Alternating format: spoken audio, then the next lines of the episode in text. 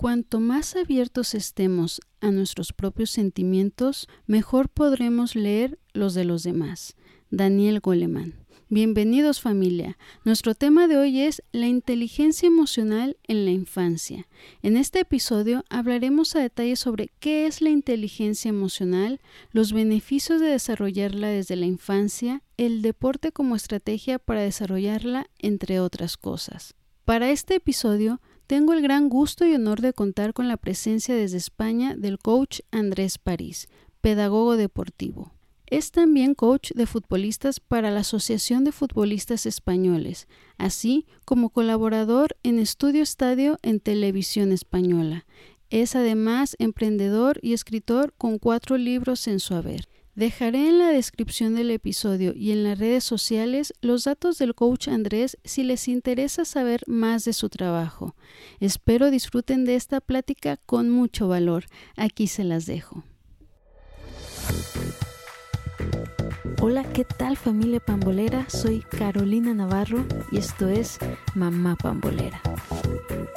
Soy una amante de los deportes y apasionada del fútbol, pero sobre todo lo soy de mis hijos. Estas pasiones me han llevado a crear este podcast para poder compartir con todos los padres de familia información útil que les ayude en ese bello proceso de desarrollo y crecimiento personal de sus hijos a través del deporte. Queremos niños fuertes, sanos, pero sobre todo felices. Impulsemos el deporte. Comenzamos. Hola, ¿qué tal familia pambolera? El día de hoy tenemos un tema muy interesante e importante, que es la inteligencia emocional en la infancia y cómo el deporte nos ayuda a desarrollarla.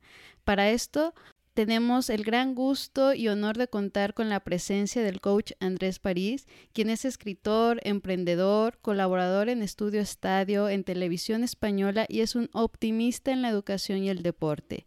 Coach, muchas gracias por acompañarnos y por su tiempo para compartirnos su conocimiento en este tema que es de gran relevancia. Bienvenido. Muchas gracias. Un placer estar aquí con vosotros. Muy bien, coach. Y bueno, eh, doctor, tenemos ya este, pues, muchos años que se habla de la inteligencia emocional, ¿no? La, importancia que, que, tiene y que incluso ya se pone como más importante que la inteligencia pues, intelectual del conocimiento. Entonces, me gustaría empezar ahora sí que con lo básico, que, que nos diga qué es la inteligencia emocional y por qué de su importancia. Bueno, pues vamos por el orden en que has hecho las preguntas. Entonces, ¿qué es la inteligencia emocional? Si vamos a Google y le preguntamos a Google que nos dé una definición, nos van a salir muchísimas eh, definiciones de inteligencia emocional. Si miramos en cualquier manual nos van a dar eh, bastantes definiciones.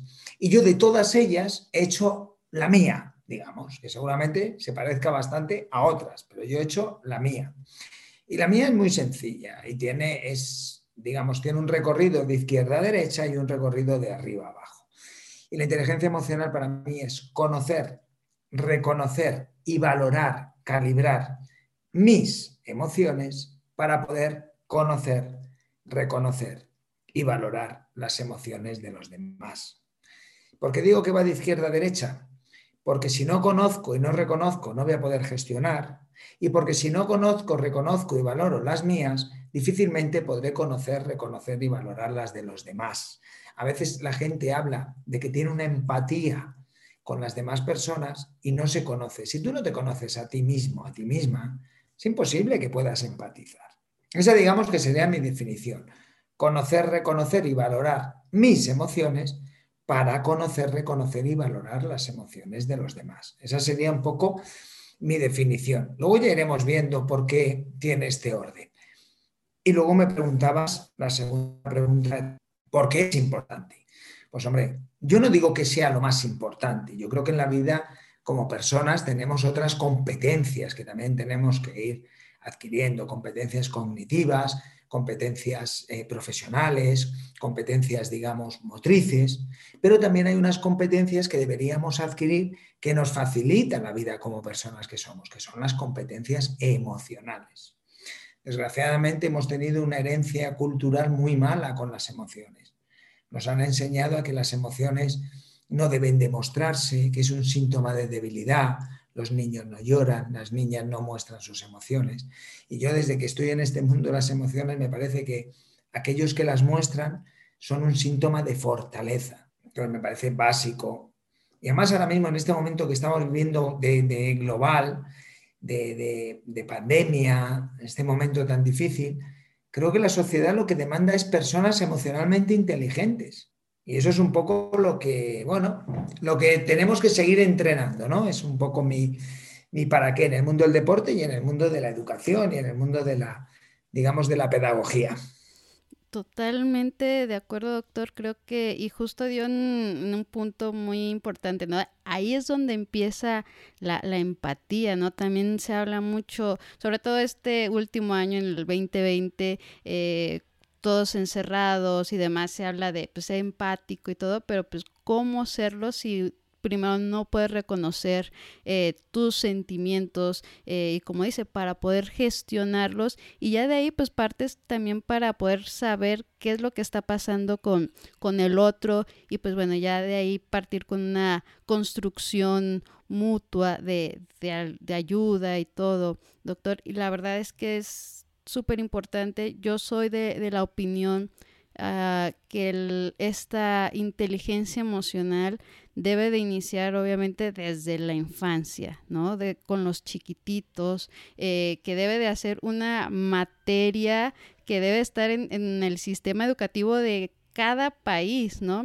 Obviamente haciendo el inicio en casa, porque pues aquí es donde es el núcleo de toda la sociedad y aquí partir, pero ese como también reforzamiento eh, en las escuelas, eh, como dice, ¿no? Eh, si están en algún equipo, allá con, con, entrenadores, o sea, todo en el entorno en el que, que se mueven. Entonces, partiendo de ahí, doctor, eh, ¿me podría decir cuáles son precisamente esos beneficios de que se desarrolle esta inteligencia emocional desde la infancia?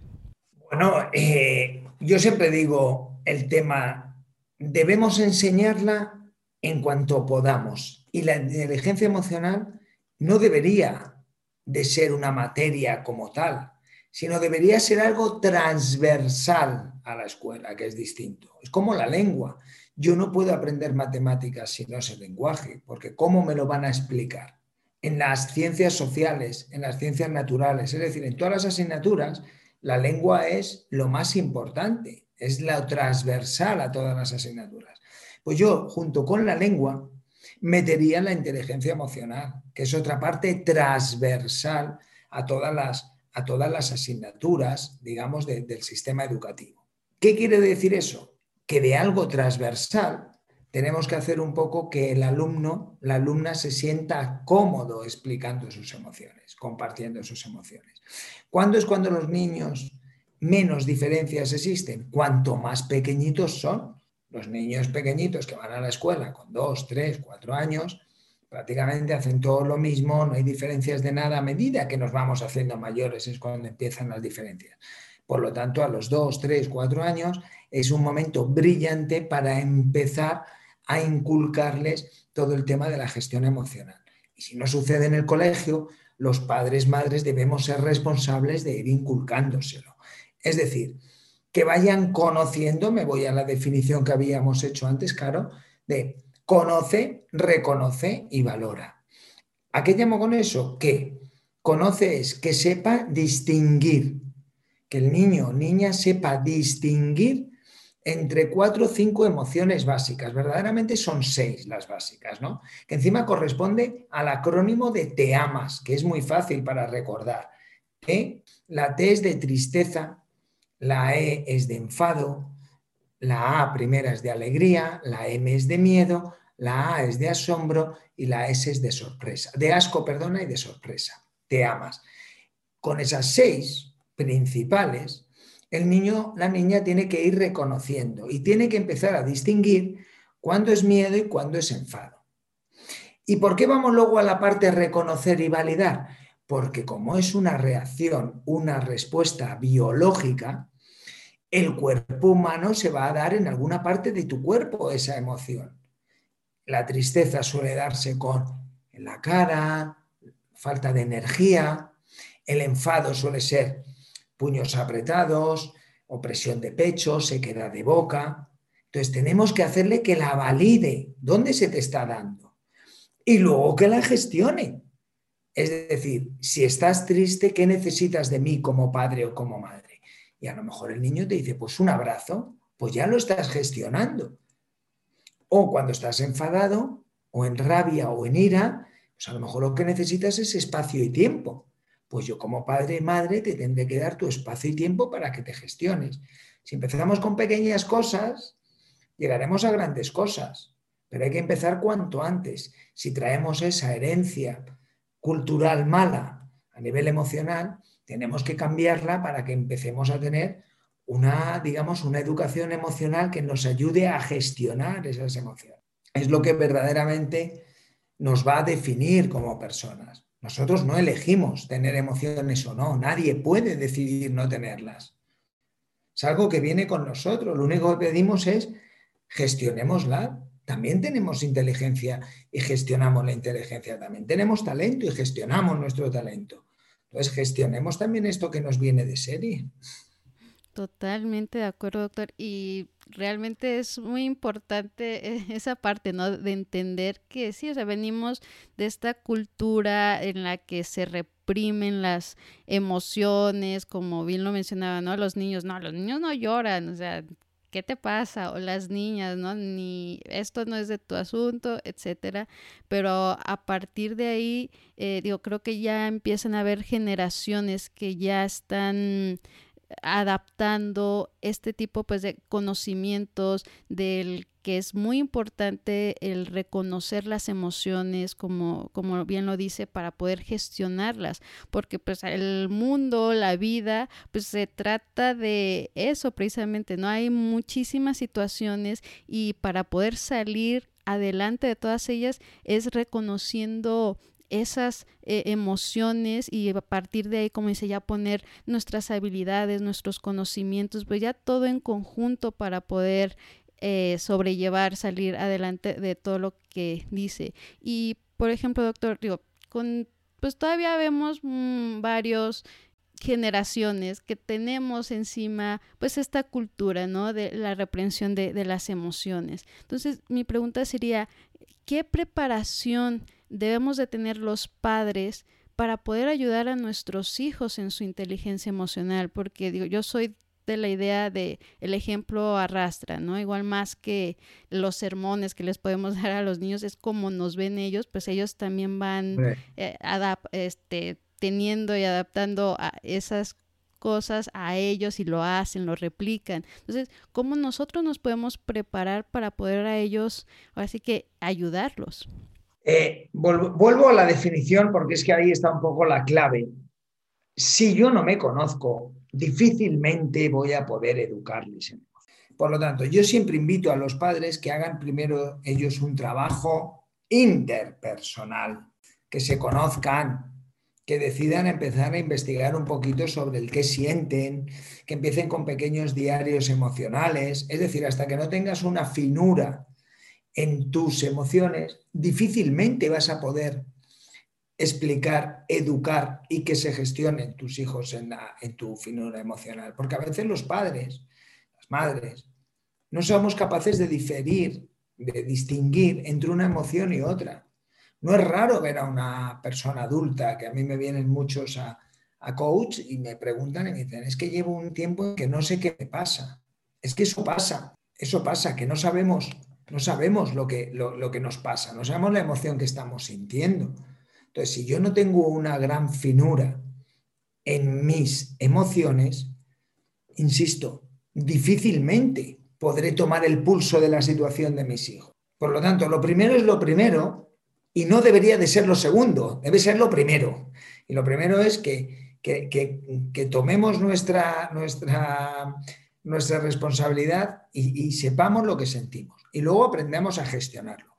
Y una vez que lo hemos hecho, lo compartamos con nuestros hijos. Y ahí es donde está la maravilla de la inteligencia emocional, que es el hecho de compartir las emociones. Si tú quieres que exista la magia entre las personas, debes de compartir las emociones. entre las personas. Ahí es cuando verdaderamente sucede la magia. Si tú llegas a casa, están tus hijos, está tu pareja, y llegas y, compartes tu emoción, no quiere decir que tu hijo la tenga que compartir ya, pero como bien has dicho tú, si lo hago un día y lo hago otro y lo hago otro, seguramente esté poniendo el ejemplo al servicio de su educación. Y un día nuestros hijos pues digan, papá, pues hoy me siento triste, hoy me siento alegre, hoy me siento ¿Y qué te ha hecho sentirte así? Que asocien, que asocien que la emoción es algo que se da como respuesta a algo. No puede ser que tú te emociones sin respuesta a algo. Yo puedo darte un vaso de agua, pero no puedo generarte la sed. Yo puedo darte de comer, pero no puedo generarte la sensación de hambre. Es decir, la emoción siempre surge por algo.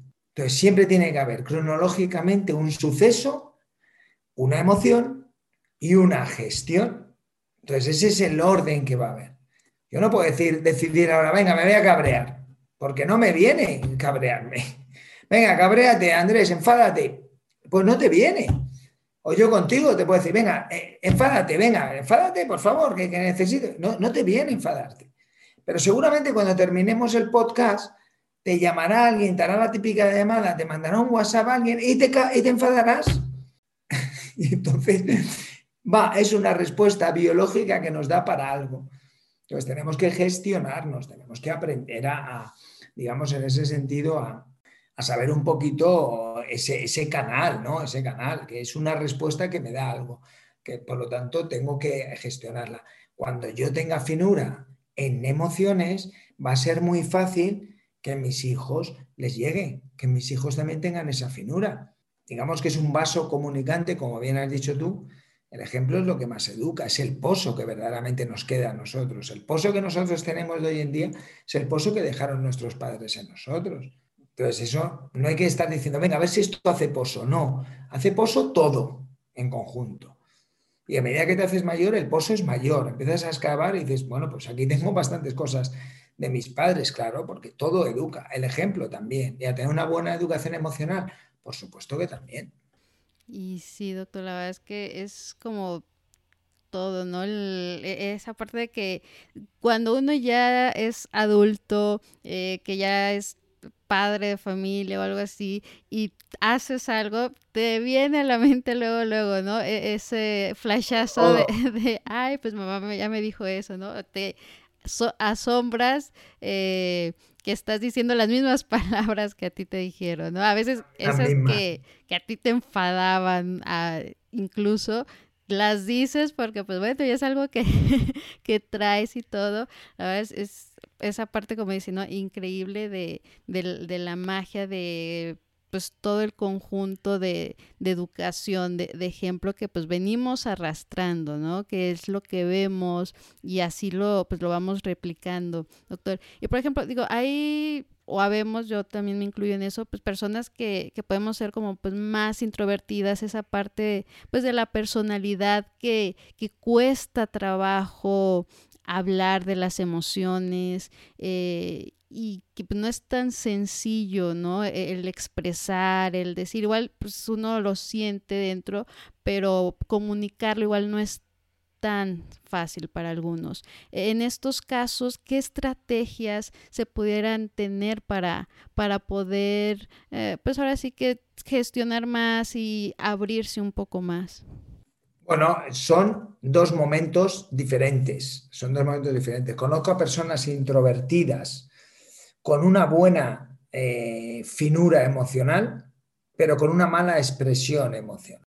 Pero también conozco personas extrovertidas que hacen de las emociones de su capa un sallo y hacen las emociones que generen algo que no es. Es decir, si están alegres, lo, tornan a euforia. Si están enfadados, lo tornan a super disgusto. Entonces, tienen, tienen muy, son muy extrovertidos, pero tienen mala finura emocional. Hombre, pues jugar a grises siempre gana. El equilibrio siempre es, es la banca. El equilibrio, estar en equilibrio es, es, la banca. Y la banca siempre gana, ¿no? Este dicho de.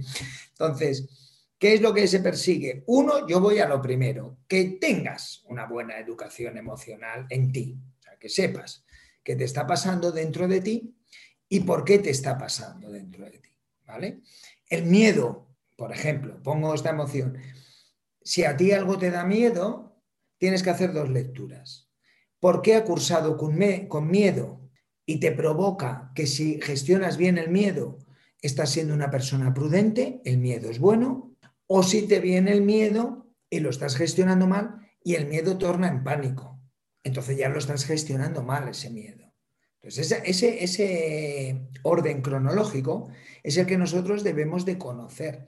Es decir, nosotros estamos aquí gracias a que hace 35 mil millones de años nuestros antepasados tuvieron miedo. Porque si no hubieran tenido miedo, hubieran estado en un acantilado y hubiera dicho uno, mira, vamos a saltar al mar del acantilado. Y uno se mataría y otro diría, ah, yo también salto. Y otro, y, no estaríamos. Pero el miedo les dijo, no, no, yo no salto, yo me quedo guardadito en mi cama. No, no, yo no voy a por el bisonte, no, yo me quedo aquí, recojo, recojo los frutos del árbol. Y el miedo nos ha hecho seguir aquí como humanidad, por la prudencia. Por lo tanto, cuando algo nos surja con miedo, tenemos que identificar dos cosas. ¿Por qué me está pidiendo que sea prudente en la decisión? Miedo. Y, o que el miedo se convierta en preocupación, en estrés, en pánico y me bloquee gracias a ese miedo. Eso me pasa mucho con los deportistas. Yo cuando venga el miedo, es que te está diciendo que tienes que ser en algo prudente. Pero si el miedo se ha pasado de la raya, entonces ya estás en pánico, en estrés, achacado a ese miedo. Esa es la gestión. Y luego, una vez que la tienes, volvemos al, al tema, puede ser muy introvertido y no compartirlo, o puede ser muy extrovertido que decíamos. ¿Qué es lo que yo recomiendo? Que compartas tus emociones. ¿Con quién? Con el círculo, los, famosos círculos concéntricos pedagógicos. ¿Cuál era el primer circulito? La familia. Comparte tus emociones con la familia. Hoy estoy triste, hoy estoy enfadado, hoy estoy alegre. ¿Cuál era el siguiente círculo? La escuela, en nuestro caso en los mayores, será el trabajo. ¿Y cuál era el siguiente círculo? Los amigos, el hobby. Pero comparte tus emociones, porque esa es la magia de, en vez de pensar que compartir las emociones es un signo o un síntoma de debilidad, debemos entender que compartir las emociones es un síntoma de fortaleza, de conocerte realmente. Y así es como, como las personas tenemos que ir transitando por el mundo de las personas. Es decir, yo tengo que saber qué te ocurre a ti. Lo que pasa es que el lenguaje nos ha generado también una mala, una mala pasada y es el hecho de, eh, nos hemos ceñido a la pregunta de cómo estás, Hemos obviado un verbo maravilloso que es el verbo sentir. Si yo te pregunto, ¿cómo estás? La respuesta siempre va a ser la misma, que es bien. Hola, ¿qué tal? ¿Cómo estás? Ah, bien. Hola, ¿qué tal todo? Bien. Es que la respuesta ya, es que la pregunta no profundiza. Pero cuando bajas la pregunta a un grado más importante y le preguntas a tus hijos, a ti mismo, a tu pareja, ¿cómo te sientes hoy? Cuidado que la pregunta ya es distinta. ¿Cómo te sientes? Dice, no, bien, no, bien, no, no te he preguntado que cómo estás. Te he preguntado que cómo te sientes. pues la verdad que me siento un poquito, no lo sé, estoy intranquilo, estoy tal. Bueno, pues ya le estás educando. Es que la pregunta condiciona mucho la respuesta. Y a pregunta de cómo estás, la respuesta es siempre bien. La pregunta cómo te sientes, cuidado que la respuesta nos puede sorprender. Totalmente, doctor. Y sí, yo me puedo ir ahí a los chats de WhatsApp y siempre es, ¿cómo estás? ¿Cómo estás? Y muy raro, si no es que no podría encontrar el cómo te sientes, definitivamente no. Y eso, y eso ya se da también cuando pues uno quiere esa parte de realmente saber de la persona, la importancia que le da a esa, a esa persona, igual, ¿sabes qué?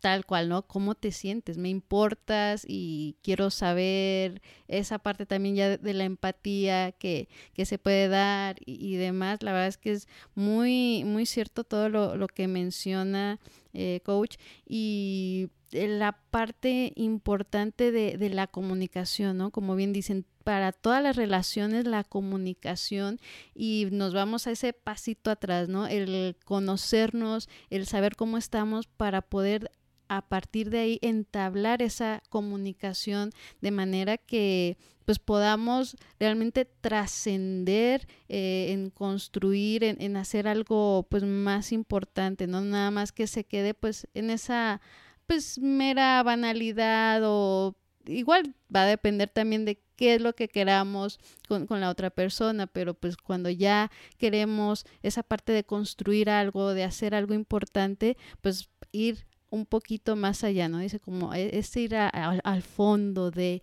y todo, doctor. Y por ejemplo, me este, mencionó, coach, de la parte del deporte. Este podcast, pues es esa parte, ¿no? De cómo el impulsar el deporte y fomentarlo, porque a mí me queda muy claro todos los beneficios, todas las bondades que tiene el deporte, no solo físicas, eh, sino también pues en la parte cognitiva, en la parte social que tiene. Y a mí me interesa mucho pues que los papás, que los tíos o quien tenga pues pequeñitos a su cuidado, pues sepan, ¿no? De estas bondades que, que tiene el deporte. Y aquí doctor, este, perdón, coach, el deporte, ¿cómo lo, este, como estrategia para desarrollar la, la inteligencia emocional desde la infancia? ¿Cómo, ¿Cómo se maneja? ¿Cómo es?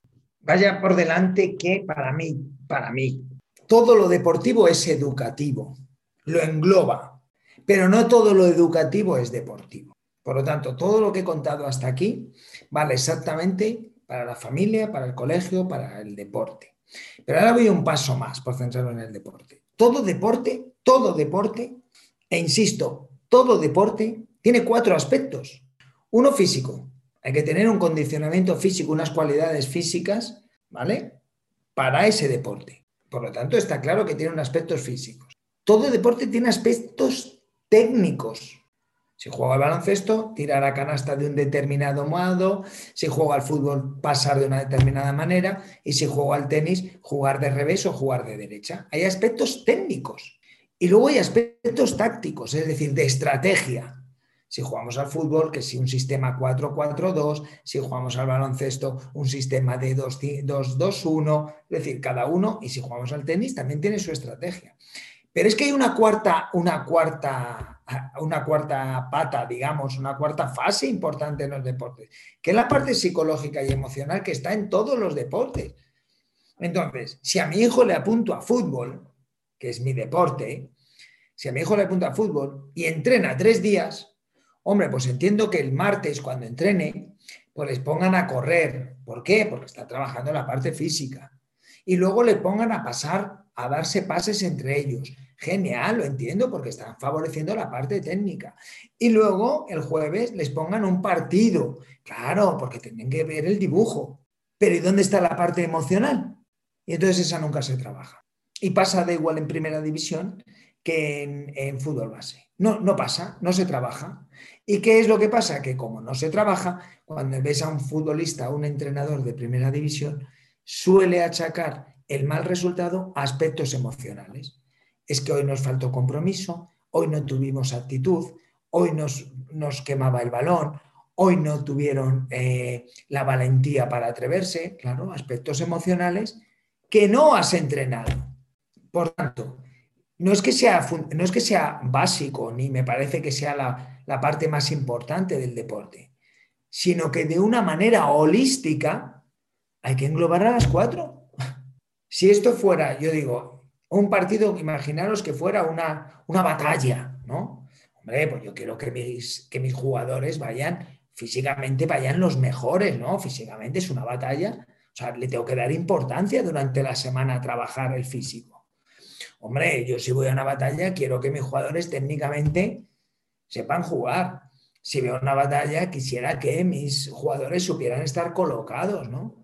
pero también si voy a una batalla me gustaría que mis jugadores estén enchufados, ¿no? Mentalmente o emocionalmente. Y en esto hay un maravilloso ejemplo de un vídeo muy cortito de la famosa película Braveheart, Braveheart, que en la primera guerra que va a hacer contra los ingleses, los escoceses, pues todos están a punto de irse y él le da una arenga emocional que es lo que le hace tirar para adelante.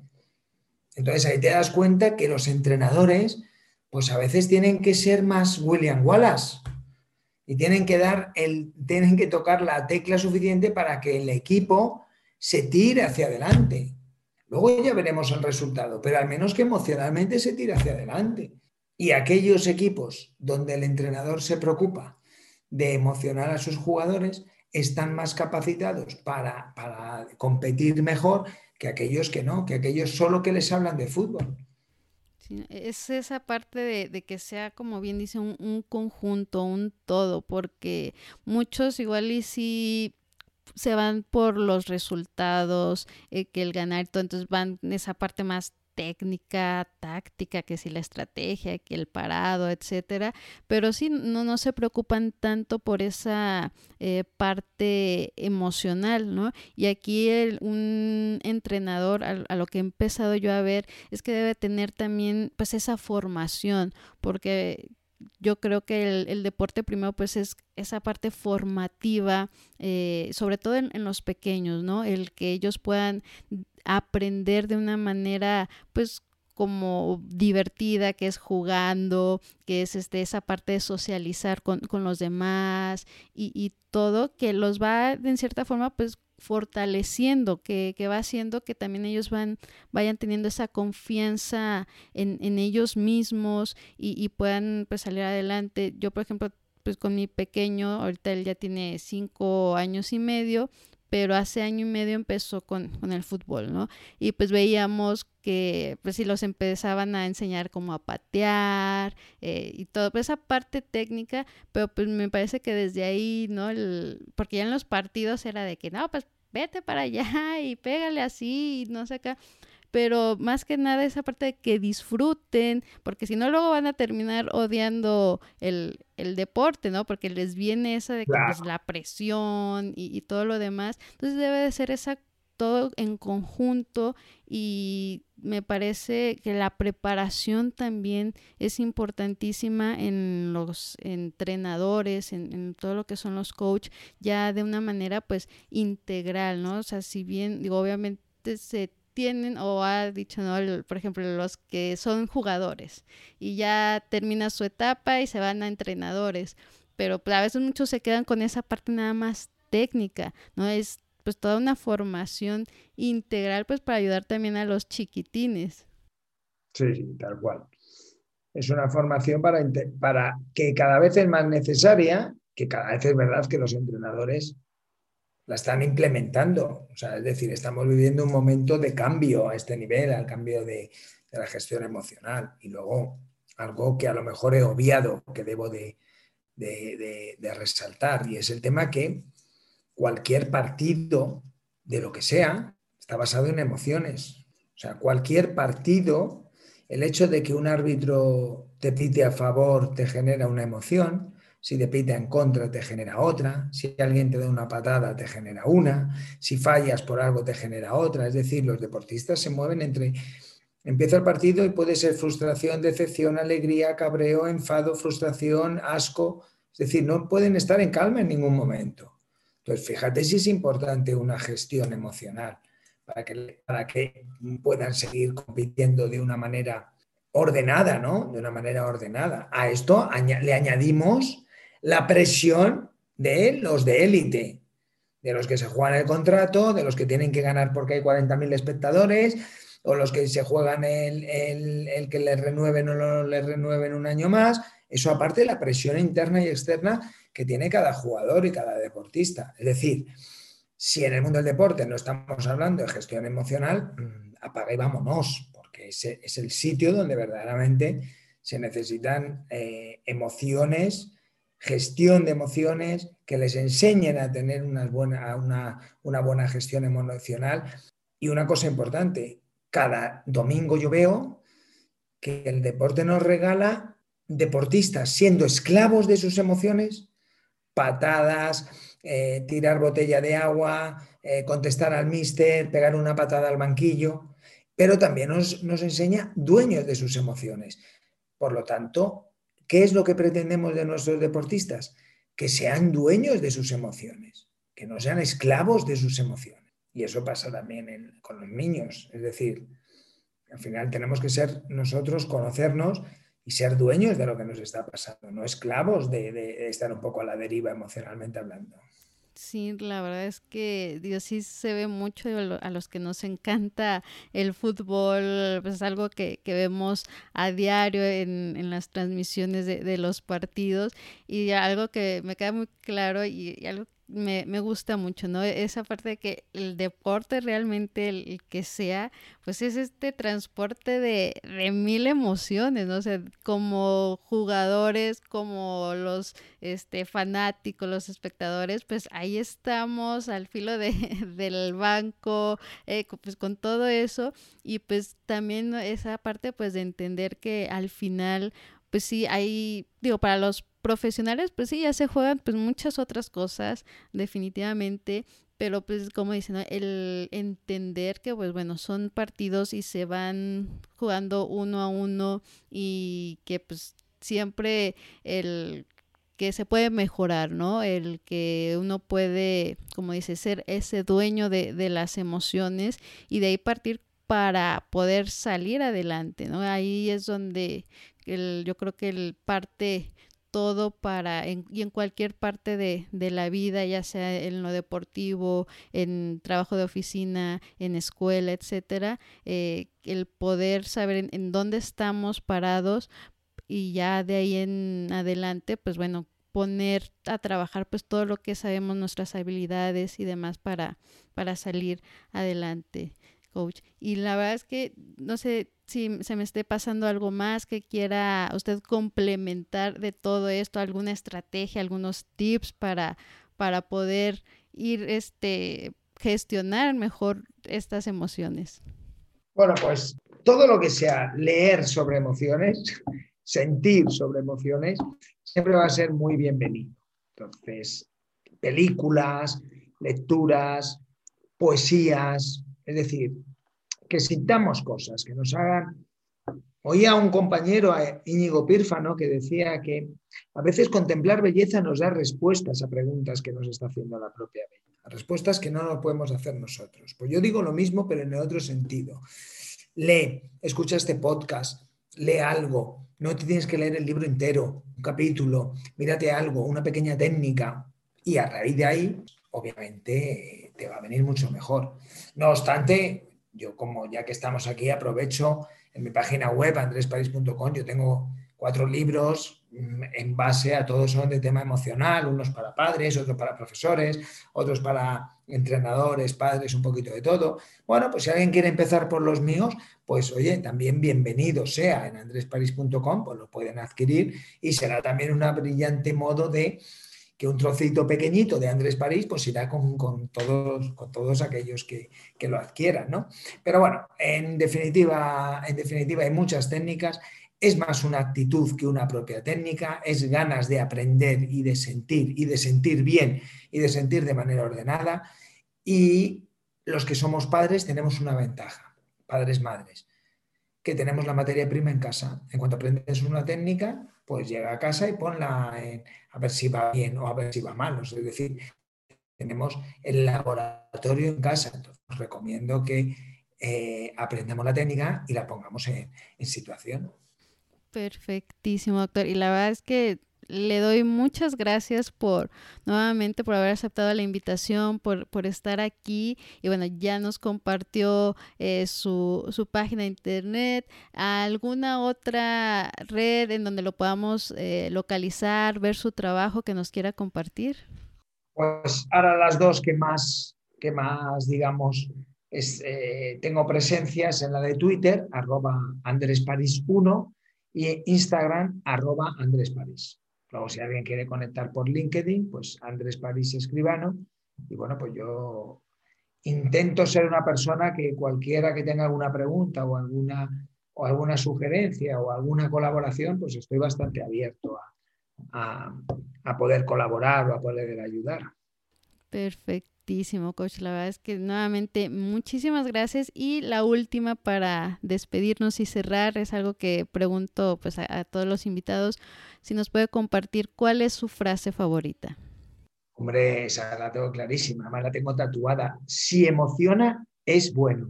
Si emociona, coma, es bueno. Aunque sea una emoción desagradable, pero si algo te ha hecho emocionarte, es bueno, ha valido la pena. Muy bien, doctor, me encanta y la verdad es que es cierto, uno a veces tiene que seguir esas emociones y, y, ir, ¿no? Esa parte también de la curiosidad y pues si entra ahí esa pasión, pues vas. Está claro. Perfectísimo, doctor. Nuevamente, gracias por su tiempo, por, por estar aquí, por compartirnos y eh, familia pambolera, pues espero que hayan disfrutado mucho pues de este episodio con mucho valor. Muchas gracias. A vosotros un abrazo. Muchas gracias familia pambolera por acompañarnos el día de hoy. Espero hayan disfrutado tanto como yo y servido la información que hoy platicamos. Los invito a suscribirse al podcast desde la plataforma de su preferencia.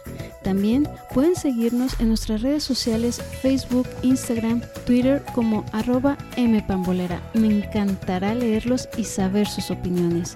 Y si consideras que el contenido le puede ser de utilidad a alguien, por favor no dudes en compartirlo. Gracias nuevamente, un abrazo grande familia y los esperamos para el siguiente episodio.